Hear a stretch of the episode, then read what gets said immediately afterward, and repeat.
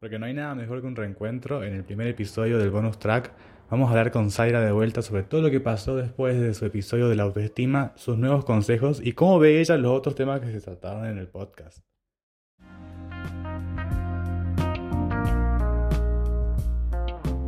Después de mucho tiempo volvió Zaira. Hola Zaira.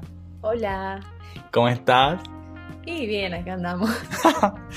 ¿Qué se siente saber que sos uno de los episodios más escuchados de los 10 podcasts que saqué este año? La verdad que fue una sorpresa eh, muy linda, la verdad me encanta que a tanta gente le haya interesado el tema. Me gusta bastante. Y la verdad que me llegaron un montón de mensajes diciendo que tus consejos ayudaron un montón, que se sentían como muy aconsejados, no sé la palabra, acompañados, digamos. Y, nada, a la gente realmente le, encantó escucharte hablar y lo que tenías para decir. Y por eso estás de vuelta. Me alegra un montón que les haya ayudado tanto. Son consejos que a mí también me sirvieron un montón en su momento y que hasta el día de hoy me siguen ayudando. En este episodio de bonus vamos a hablar un poco sobre lo que... a profundizar un poco más el tema de la autoestima, cómo lo vamos viviendo, más consejos y también vamos a hablar de los temas, los otros temas que vimos en el podcast y cómo te sentís vos con esos temas. Me parece una excelente idea, la verdad que me sentí tocada también con varios episodios del de los podcasts. Eh, muy interesante, me llegaron un montón. Muy bien, el primer tema que yo quería hablar sobre el tema del, de la autoestima es qué hacer en los días que uno se siente poco suficiente, por ejemplo. Es un poco complicado porque hay días en los que uno te dice, no, vos tenés que salir adelante, tenés que ir en contra de eso, pero tampoco hay ganas, no tenés la energía mental suficiente como para luchar contra eso. Dependiendo la situación de, cada uno, eh, a veces es mejor solo quedarse tirado en cama, comiendo algo, helado, lo que sea que te haga sentir bien. Comida, usualmente es comida. Libera alguna hormona que te hace sentir mejor quedarse en cama, está bien tomarse uno de esos días para descansar, ayuda mucho a hacerse mascarillas, darse un mimo de vez en cuando, tipo quedarte con una mascarilla de pepino, de algo de internet. Mejor si van a un dermatólogo, se ponen alguna mascarilla que les refresque la piel y estén súper chochos ahí tirados. Y si no, si tienen la energía suficiente para ir en contra de eso, eh, está bueno escribir sus sentimientos, escribir lo que sienten y después leerlo para reflexionar sobre eso. Eh, también está bueno escribirse cosas lindas a uno mismo, o sea, hacerlo palpable para que uno pueda creérselo también. Qué fuerte lo que decís, Aira. Sí, hay que, hay que tener un poco de mimo cada tanto tiempo, sobre todo los días que te sentís mal, porque es como te ayuda a centrarte en vos mismo, a estar más tranquilo y sentirte más cómodo. Pero ¿cómo haces, por ejemplo, cuando te das cuenta que un amigo o una amiga tiene autoestima bajo o, tiene, o está mal, digamos? Y eso es complicado también. ¿Cómo haces para subir el ánimo? Usualmente uno con el autoestima depende mucho de cada persona. Hay gente a la que le ayuda cuando le decís, sabes que sos una persona maravillosa, sos hermoso, hermosa, sos lo más lindo del mundo. Hay gente a la que le ayuda a eso. Y está bueno empezar por eso. Pero me ha pasado de que hay amigos que intentan ayudarme y me dicen, no, pero vos sos hermosa, sos re buena y todo eso. Y yo me sigo sin sentir de esa forma. Eh, esos son los días en los que tu energía mental ni siquiera acepta los cumplidos de gente cercana a vos, de gente que te importa. Son los días en los que decís, estoy cansada y, tienes que hacer algún esfuerzo al menos para intentar mimarte con lo mínimo un baño de crema en el pelo, algo, cosas chiquitas que vos te ayudan un montón. Y así, o sea, es como que la autoestima es algo muy personal y a veces vos como amigo no podés hacer mucho para ayudar a la otra persona si la otra persona no lo acepta. Y es difícil eso de aceptarlo. Es difícil, yo creo sobre todo para las personas que no están acostumbrados a recibir cumplidos. Sí, exacto, es una forma de rechazo muy, que afecta también a uno como amigo porque los pone mal saber que tu amigo se sienta así e incluso saber que vos no podés hacer mucho para cambiar eso. Si la otra persona no lo acepta, no, no pone energía de su parte.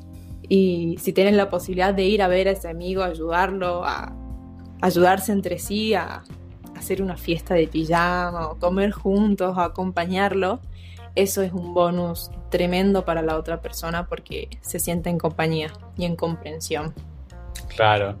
Y ahora vamos a ir al grano, fondo, fondo, Zaira, pero esto más, muchísimo más personal porque este es un bonus track que vamos a, yo dije que iba a profundizar mucho y cuando digo profundizar hablamos de nosotros mismos. Vos en lo personal, ¿cuáles son tus inseguridades que afectan tu autoestima? De, no sé, alguna parte de tu cuerpo, alguna parte tuya, tipo, ¿qué es lo que vos te levantás a veces y decís, hoy me siento mal por esto? Y puede sonar tonto, pero a mí algo que me, no me molesta, pero sí me incomoda muchas veces es mi tono de piel. Yo soy muy blanca, se me nota mucho, cuando tengo un granito se me ve a mil, rojo, rojo o blanco con esto de las hormonas. Y también porque se me ven mucho las venas, estoy remil llena de estrías, si estoy peluda se me nota sí o sí. Eso es lo que no, no me gusta, pero intento aceptarlo, intento decir, yo soy así, está bien y soy hermosa. Ay, qué bueno. A mí, en lo personal, que mi mayor problema que tengo con la autoestima es varias, es varias cosas, digamos, pero físicamente Últimamente ha sido, por ejemplo, mis estrías. Yo tengo muchas estrías en el estómago, peor que una mujer embarazada porque bajé un montón de peso. También tengo estrías en, en, las axilas, pero esas no me molestan tanto porque son como bastante comunes en los varones. Pero cuando me veo la panza, me veo la cantidad de estrías que tengo, me choca un poco porque de cierta manera como que digo, sí, bajé de peso y es una muestra de que bajé y es una muestra de mi esfuerzo. Pero al mismo tiempo como que me gustaría que no estuvieran ahí, que es como que yo sé el esfuerzo que hice y no hace falta unas estrías para mostrarme el esfuerzo que tengo. Y uso cremas, uso un montón de cremas, la Cicatricure, todas están ahí arriba de mi placar. Pero igual no, no se van, o sea, simplemente siguen ahí, se ven más blancas y quedaron ahí. Yo lo que hago un poco para, para sacar el tema de las estrías es que las tenemos todos, o sea, no es nada de otro mundo, no es nada que alguien no haya visto y y nada, a mí me pasa que las tengo en la panza, digamos. Hay personas que las tienen en las piernas, en las axilas, en la espalda. Yo las tengo en la panza y ahí van a estar por mucho tiempo más. Cuando te diste cuenta que tu piel o quizás otra cosa te hacía sentir mal. La verdad que ya lo tenía más o menos desde que empecé la adolescencia. Ahí me di cuenta de que intentaba broncearme y también en los últimos años Hice de todo para broncearme. Aceite de bebé, puro al sol. No, me bronceé. Fritándose. Sí, no lo hagan. Eh, incluso vi un montón de consejos en internet con Coca-Cola, pero no, no, lo intenten. Hice de todo y no me bronceé nunca. Mi piel no es de broncearme. Incluso hasta hace poco intenté con una crema de bronceado progresivo Estuvo buena unos días, pero después noté que me manchó la piel y en partes tenía marrón y en partes ya Ay, no. Así que tendría que probar otras cosas si quiero cambiarlo. Pero también es como que lo sigo intentando, pero lo voy aceptando porque estar tan blanca, pálida, no está mal. No, no tendría por qué verse mal. Eh, tener pelos tampoco está mal. Yo también estoy llena de estrías en todo el culo. y no está mal. Yo creo que cada marca en nuestro cuerpo es un recordatorio de que somos humanos, no somos perfectos, nadie es perfecto. Y la verdad, Miguel, yo creo que las estrías son hermosas. Postas son muy lindas. Es como yo también bajé de peso y es el recordatorio de un esfuerzo tremendo que hicimos los dos, que nos esforzamos, sudamos.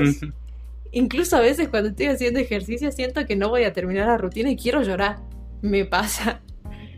Pero es muy satisfactorio saber que logramos cambiar tanto. Es recordar eso. Son marcas que, que son como medallas prácticamente. Sí. Es como que no cualquier persona se va a levantar y va a decir, yo quiero el cambio hoy, quiero estar bien hoy, quiero verme bien hoy y si para eso tengo que trabajar, lo voy a hacer.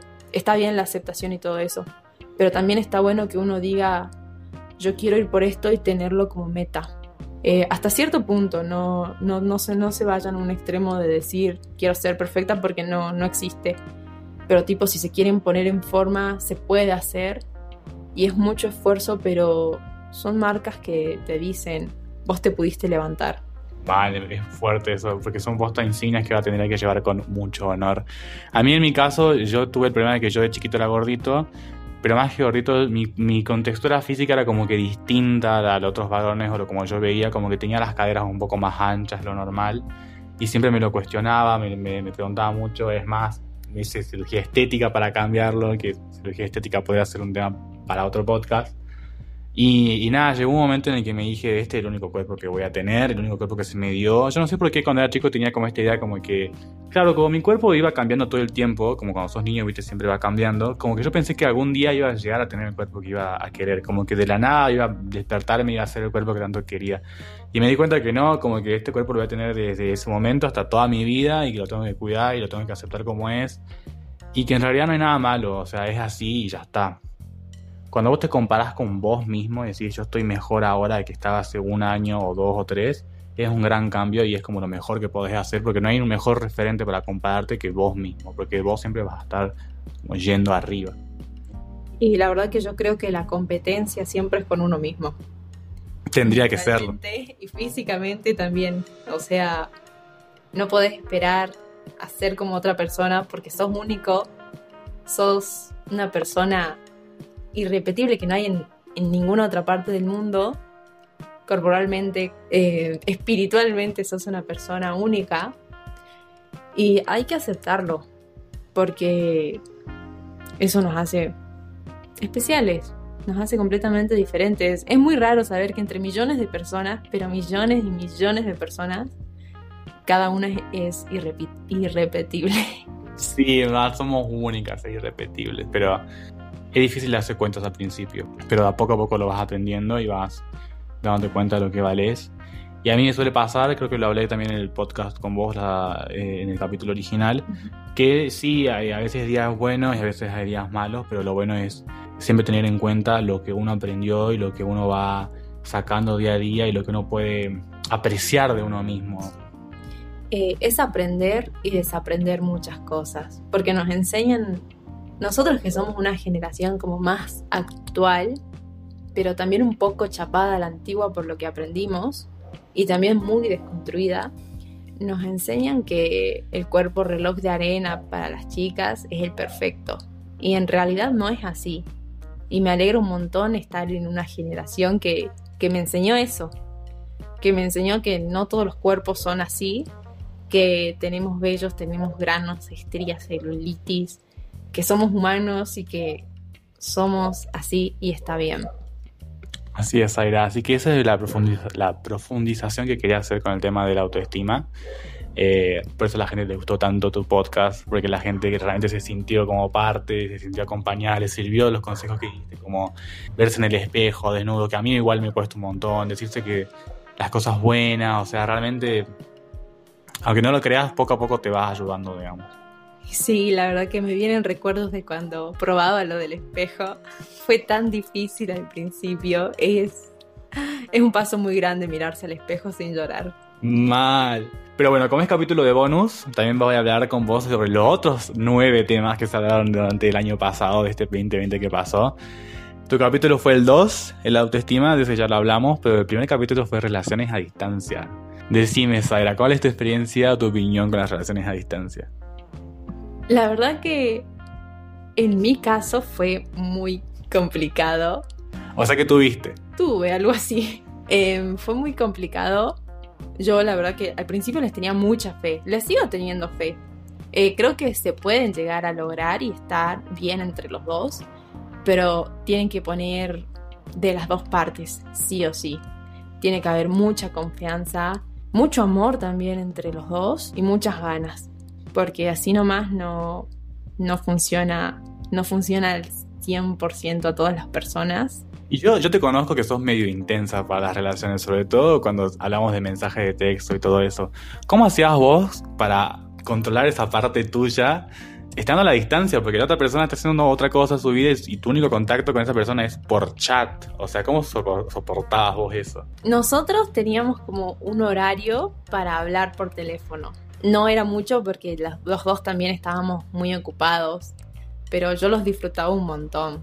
Y bueno, después con el tiempo se fue desgastando y, bueno, la relación, casi relación, tuvo que terminar. Por eso ahí entran las ganas de cada persona, eh, la energía de cada persona, porque también es muy desgastante. Porque una, yo soy intensa muchas veces, pero intento controlarlo, intento retenerme y en esa situación fue muy desgastante emocionalmente. Me imagino, sobre todo, ¿cuántos años tenías cuando tuviste esta relación? Tenía 19, 20 años. Ah, o sea que eras bastante mayorcita igual. Sí. O sea, tendría que haber sido como medio madura, pero la madurez es algo muy subjetivo, así que... ¿Qué es la madurez hoy en día? Eso, ¿qué es la madurez hoy en nuestra generación? Mal. Quiero un terreno. Quiero un terreno. Capítulo 3, la adolescencia. ¿Cómo viviste vos el traspaso de ser niña a ser adolescente? Fue muy complicado. Ay, cómo lo sentí. La primera vez que lo sentí así, diciendo ya soy adolescente, fue cuando pasé de séptimo grado a primer año. Es como algo muy, muy conciso porque de primaria a secundaria es una etapa completamente diferente, pero lo sentí cuando, cuando estaba aterrada de ir el primer día a la secundaria. Tenía mucho miedo porque yo suelo ser muy tímida, introvertida también, me cuesta hacer amigos y estaba tan nerviosa, tan... Yo me sentía una niña todavía. Me sentía eh, muy inmadura, decía, no, la gente de secundaria. Era, era muy raro. Y ahí entendí, dije, pero yo, yo ya... Bueno, no lo entendí, la verdad. Me costó mucho. Fue, fue algo muy complicado. Después con el tiempo eh, entendí que yo ya estaba lista para eso. Eh, ya estaba lista para pasar a la siguiente etapa y que el miedo al principio es muy agobiante, pero hay que tenerse más fe a uno mismo y decir, si llegué hasta acá es porque estoy listo. Muy bien, yo esto lo conté también, yo odié la transición de niñez a adolescencia, lo detesté realmente. Pero nada, hay que aceptarlo, como dijimos, o sea, todos crecemos, todos cambiamos, eh, todos aprendemos también, porque cuando uno es niño tiene como otra percepción de lo que es ser adolescente. Y, y nada, como cualquier etapa, también termina y pasa, y después entramos a la adultez, y algún día entraremos a la vejez, o sea, hay que aceptarlo, ya fue, digamos. Además, la adolescencia creo que, a pesar de ser muy pesada y a veces odiada, creo que nos define mucho como personas. Así que si sos adolescente y estás escuchando esto, ten en cuenta eso porque es una etapa que te va a marcar. Así que hay que tomar las decisiones que nos hagan bien a nosotros y no que te dejes influenciar por los demás, pero tener en cuenta que tus decisiones van a afectar tu entorno y a quienes te rodean. Totalmente, Sara, totalmente. Uf, capítulo 4, que yo sé que tenés mucho para hablar, cambiarse de carrera. Uy, mi tema. Vos te cambiaste de carrera al igual que yo, hacíamos psicología en algún momento, no nos conocíamos en ese momento, pero igual, o sea, ¿cómo te decidiste por estudiar psicología cuando saliste del secundario? ¿Qué te motivó? Bueno, eh, yo cuando salí del secundario eh, tuve una materia que era psicología, me gustó un montón, me pareció muy interesante. Creo que a muchos les pasó, es, te lo pintan re interesante, re lindo en secundario. Después cuando la cursé me encantó, fue algo muy lindo, muy interesante, disfrutaba un montón leer los textos, pero llegó un momento en el que dije, me gusta esto, pero yo de grande, de grande entre comillas, no me veo haciendo esto. No, no me veo como psicóloga. Ahí fue cuando dije, yo, esto no es para mí, yo no quiero vivir de esto, porque no es algo que, que me apasione como para ejercerlo. Ahí dije, tengo que hacer un cambio y ver lo que en realidad yo quiero y dejar de, de, pretender ser o buscar ser algo que en realidad a mí no me va a hacer feliz. ¿Y cuánto tiempo estudiaste psicología? Yo hice dos años de psicología. Fue bastante, la verdad, fue un, fue choqueante para mis papás decirles, mamá o papá, quiero cambiar de carrera. La peor parte. Sí, uno se pone muy nervioso, muy ansioso, no sé cómo describirlo, con mucho miedo, porque uno invierte demasiado tiempo y plata, así que si se dan cuenta antes, mejor. Sí, chicos, por favor. Sí. ¿Estás contenta con lo que estudias ahora? Ahora bastante sí, eh, me siento muy bien, me veo haciendo cosas así o cosas relacionadas en un futuro. Al diseño. Sí, ahora estoy haciendo comunicación visual como diseño gráfico y me encanta, pero es, es sorprendente cuando encontrás algo que decís, quiero dedicarme a esto o a una rama de esto. Es como que te das cuenta que lo que hiciste antes te ayuda, te hace crecer como persona, pero encontrar algo en donde te sientas cómoda, en donde te sientas vos mismo, es, es hermoso, es otro nivel. Totalmente. Capítulo 5. Salud mental. ¿Cómo te llevas con todo eso de las terapias, las pastillas y esas cosas? La verdad que... Y yo fui a terapia un tiempo. si pueden ir, vayan porque es útil en todo momento de nuestras vidas. A veces, aunque estemos estables, es muy útil.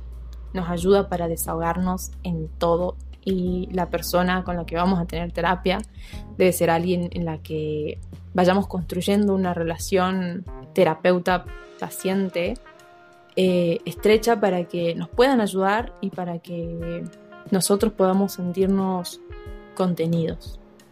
¿Y por qué decidiste ir a terapia, te acordás? Yo tuve ciertos ataques de ansiedad o pánico. No me llegaron a diagnosticar. Mi salud mental Miguel sigue para atrás y yo bueno, pero a ver, lo, lo hagamos un poco corto. ¿Tenías ataques de pánico entonces? Sí, lo que yo creo eran ataques de pánico. Eh, se siente, la verdad, muy feo. No, no se autodiagnostiquen, pero a veces pasa de sentir cómo se te cierra todo. Puede venir de diferentes formas, empezás a temblar, te olvidas de lo que pasa en ese momento, de lo que pensás en ese momento. Me llegó a pasar de caminar, caminar, caminar y no saber a dónde ir y seguir caminando y no darme cuenta dónde estoy. Eh, fueron momentos muy fuertes. Después cuando empecé terapia entendí por qué tenía tanta angustia, por qué pasaban algunas de esas cosas y después fui arreglando bastante ese tema. No llegué a tomar medicamentos, pero hay varias cosas que me ayudaron, varias personas que me ayudaron y la verdad que estoy muy agradecida de que todo eso haya bajado mucho. Muy bien, me parece muy bien reconocerlo.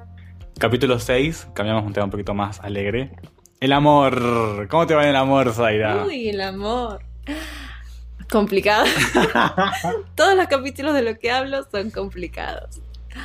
A ver, le tengo mucha fe al amor todavía. Sí, tuve muchas decepciones. Muchas. A ver, hablemos de un par de esas. Primero, no se deje maltratar por nadie ni psicológicamente ni físicamente, no lo vale. Ustedes tienen que trabajar mucho en su autoestima, un tema que ya tocamos para que no dejen que eso pase, así que por favor piensen mucho en eso. ¿Te acuerdas la primera vez que te enamoraste? Ay, Miguel, yo no me enamoré nunca. bueno, la primera vez que llegaste a sentir algo por alguien. La primera vez que sentí. Fue a los 12 años con un chico de secundaria.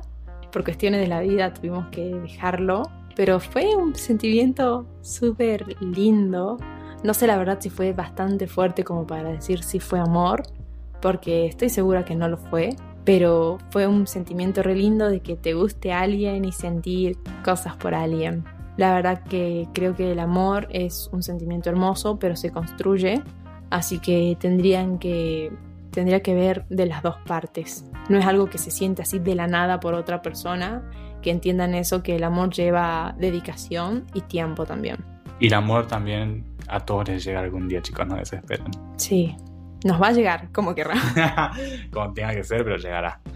Capítulo 7. No sé qué tanta experiencia tendrás vos con las drogas. Ninguna. Así que nada, cero de drogas. Ibuprofeno. El alcohol es una droga. El alcohol. ¿Cuál es tu bebida favorita? Mi bebida favorita actualmente es el Dilema Blanco. Me gustó muchísimo el vino. No lo tomen mucho. ¿Y cuando tomaste por primera vez te acordás por qué? ¿Tipo porque querías o porque estabas con tus amigos? ¿Cómo fue? Eh, yo empecé a tomar ya de grande, a los 19 años, en una fiesta con mis amigas. Eh, me controlé bastante porque sabía que era la primera vez. Así que empecé a beber poco, muy poco. Eh, era rico, fue algo más como compartir socialmente. Ah, está bien, de grande está muy bien, tipo, ¿te controlaste toda la secundaria o, directamente no te dejaban o cómo fue? Eh, como que no me dejaban, pero eran conscientes de que uno lo hace de adolescente. Pero fue además una decisión mía de decir, no, yo no, no quiero beber en secundaria. Eh, yo empecé a beber recién cuando entré a la universidad, a primer año de psicología. Muy bien. Capítulo 8, que tampoco creo que tengas mucha idea, pero seguro como alguna experiencia tendrás, que es el closet. Sé que sos heterosexual, pero ¿conociste a otras personas de tu secundaria que hayan salido del closet? ¿Cómo lo viviste? ¿Cómo fue esa experiencia, digamos? Sí, o sea, soy heterosexual, pero no, nunca experimenté nada así. Ah. lo pensaste encima. Sí, no, o sea, fue como a mí las mujeres me parecieron hermosas a un punto de decir, son hermosas, estéticamente hermosas, visualmente hermosas. Los hombres también, es como que a mí me encanta el cuerpo humano. La anatomía humana me parece hermosísima, o sea, es tremenda. La perfección con la que el ser humano nace es muy linda, la piel, todo, es muy lindo todo. En ese sentido, a mí me encantan los dos visualmente son, son musas, todos. ¿ah? Pero así, ese sentido, eh, amigos tengo varios, pero a mí el que más yo lo sentí, no, no de forma mala, sino, pero fue como que mi aproximación... Más cerca. Más cerca. Fue de que yo habré tenido 15 años, o sea, ya sabía de todo eso, pero no tenía muchos amigos así. Eh, fue cuando me enteré que un amigo que yo conocía de, de primer grado, éramos muy chiquitos, eh, éramos amiguitos, y después me enteré que era gay. Y yo, yo de chiquita no, no lo notaba, nada. Fue como muy impactante porque uno cuando es chiquito a veces, cuando no lo educan de cierta forma, eh, uno se queda como que, ¿qué? No, el chico es una excelente persona, muy buen amigo, pero fue como mi, mi, mi acercamiento a decir, hay, hay variedad de personas. Claro, no todos somos iguales. Sí, fue así. Fue como que esa es la historia de decir que, que me di cuenta de todo eso eh, a cierta edad con ese, ese conocimiento de la otra persona, al enterarme de que alguien que yo conocía desde muy chica eh, era gay. ¿Escuchaste en el secundario como comentarios homofóbicos así? Cuando vos los escuchás, digamos, ¿qué pensabas? ¿Qué se tiene por la cabeza? Antes yo tenía otra mentalidad. No era mala, o sea, yo no, no pensaba así. Pero sí era como que, que te digan puto, maricón, era como yo lo veía, no malo, pero, o sea, no, es, es raro, porque uno lo toma como insulto a eso cuando no conoce. Después uno crece o va viendo, se informa y dice, pero ¿por qué esto es un insulto? No, no tiene sentido. Es como las personas son así y se sienten bien siendo de tal forma, no tiene por qué ser un insulto, no tiene nada de malo que te digan, o sea, gay no es un insulto. Y es como que uno de chiquito crece de cierta forma, va creciendo de cierta forma, después abre los ojos. Eh, es eso, o sea, la homofobia siempre estuvo, aunque a veces inconscientemente, y está bueno tomar conciencia. Muy bien, me parece un lindo mensaje, tomar conciencia. Capítulo 9, las apps de citas, Tinder, Badoo. ¿Tienes experiencia con esas aplicaciones o no? Mm, la verdad que no. Una vez nomás descubrimos con un amigo haciendo una apuesta de que las minas tienen mucho más levante que los vagos, pero eso es todo. ¿Pero en Tinder o en qué era? En Badoo. También fue porque nos enteramos que vos podías buscar a alguien parecido a otra persona y bueno, nos pusimos a buscar nuestras fotos. ¿Y encontraste o no? Encontré una chica muy parecida a mí y nada, solo eso. Fue como que se parecen bastante. Pero nunca ligaste, nunca saliste con nadie. No, la verdad que nunca me interesó. No, prefiero conocer a las personas en persona. Sí, me encantan las casualidades de la vida en las que conoces a una persona que nunca pensaste en conocer o alguien que conocías de vista que nunca pensaste en hablarle y que de la nada empiecen a hablar me parece una conexión hermosa. Que por internet no está bueno, pero no, no es tanto lo mismo. Soy más de lo de lo cara a cara. Claro, conocerse en una fiesta, por ejemplo. Sí. Es más casualidad que descargarse una app y andar buscando. Sí. Último tema del podcast fue el 2020. ¿Cómo fue el 2020 para vos, Aira? Uy, 2020, una, un año pesado para todos. Fue un año bastante raro encima. Y el encierro al principio me afectó mal. eh, fue difícil sobrellevarlo, las clases virtuales, lo emocional, no ver a tus amigos, estar encerrado en casa sin poder hacer nada al principio fue muy agobiante, fue muy difícil. A mí me ayudó mucho empezar a hacer ejercicio, la verdad que yo empecé, podría decirse, mi vida fit durante cuarentena. Me ayudó un montón a estar más relajada para dormir, a estar cansada y descansar bien porque me pasó de desvelarme muchísimo. Es como que uno está tan al pedo que está encerrado, no pasan los días, no pasa la noche. Me pasó de acostarme a las 6, 7 de la mañana viendo TikTok, una aplicación que salvó un montón. Nos enseñó a ser serenito.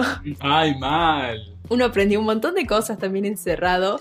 Que aunque a veces uno diga, qué año de mierda, eh, fue un año en el que rescato bastantes cosas. Eh, me enseñó mucho. Me enseñó otra conexión con las personas que no siempre va a ser, no siempre se van a poder juntar, no siempre vamos a estar juntos físicamente con las otras personas, pero Dios bendiga los celulares y la conexión a internet porque... ¿Te imaginas una vida así encerrado sin internet, sin luz, ponele? Ay, no, no me lo imagino, la verdad. Sería, no me imagino cómo fue la generación pasada. Es tan difícil imaginar algo así cuando uno nació en, en una época totalmente diferente rodeado de tecnología. Que podemos estar conectados incluso a la distancia, pero ay Dios, qué horror no tener internet. Yo lo viví un tiempo y me quise matar. La verdad que sí. ¿Tenías planes para el 2020 que no se cumplieron y otros que sí? Tenía planes de promocionar un montón de materias. Tenía planes de muchos de la facultad, de empezar proyectos, de también quería conocer gente nueva. Tenía unas ganas tremendas de conocer gente nueva y no se pudo. Y se hundieron ahí con el Titanic. Sí, también tenía ganas de empezar a salir más con mis amigas, con mis amigos, estar más, más afuera. Pero bueno, no se pudo. También quería viajar, hacer esos paseos con tus amigos por el norte. Pero bueno, cosas que pasan. Que ¿Y quedarán para este año o no? Puede ser, puede ser, como vamos, no sé. la verdad con el rebrote y todo hay un miedo. Sinceramente creo que las metas que puse este año son más subjetivas y son más para mí, no son tan físicas, porque eso también aprendí del 2020, del 2020 eh, poner metas muy objetivas, muy, muy así, muy claras, a veces te pueden llevar a tener una gran decepción. Así que es mejor ponerse metas para uno mismo, que uno puede decir, logré, lo logré, avancé, y eso es una meta muy grande dar un paso es una meta tremenda para uno mismo. No ponerse una meta de decir, este año me voy, no sé, a Dubai. Puedes decir, este año quiero, quiero pasar más días buenos que días malos. Obviamente siempre van a haber días malos, pero quiero estar mejor conmigo misma, quiero subir mi autoestima, quiero amarme un poco más. Son metas, dar pasos, pequeños pasos, es una meta todos los días que, que ayuda mucho. Muy bien, Zaira. Muchas gracias por acompañarme en este bonus track de tu episodio. Deseo que te, capaz que te tenga de vuelta para algo más. Pero como último que te quiero pedir, este año va a haber una segunda temporada del podcast con otros temas que podemos tratar. ¿Vos me podrías recomendar algún tema que te gustaría que se hable, que sea como un tema tabú, que no, hay, que no haya cubrido en este año pasado? Eh, a mí los temas que me gustaría tratar, que me gustaría escuchar, sería la amistad, la amistad cuando se termina y también la de relaciones abiertas o amigos con derechos. Me parecen temas muy interesantes que creo que en algún momento capaz que uno no establece, por ejemplo, lo de amigos con derechos, no dice, hoy somos amigos con derechos, pero a veces está eso de que están andando y no saben qué son, está bueno tocarlo. Me parece muy bien, lo voy a tener súper mega en cuenta para diagramarlo, hacerlo y lanzarlo y buscar todo lo que tengan que buscar. Y bueno, muchas gracias por acompañarme a hacer este bonus track. Muchas gracias a vos por invitarme. Nos vemos. Y a todos por escuchar claramente. Los amo. Chao. Chao.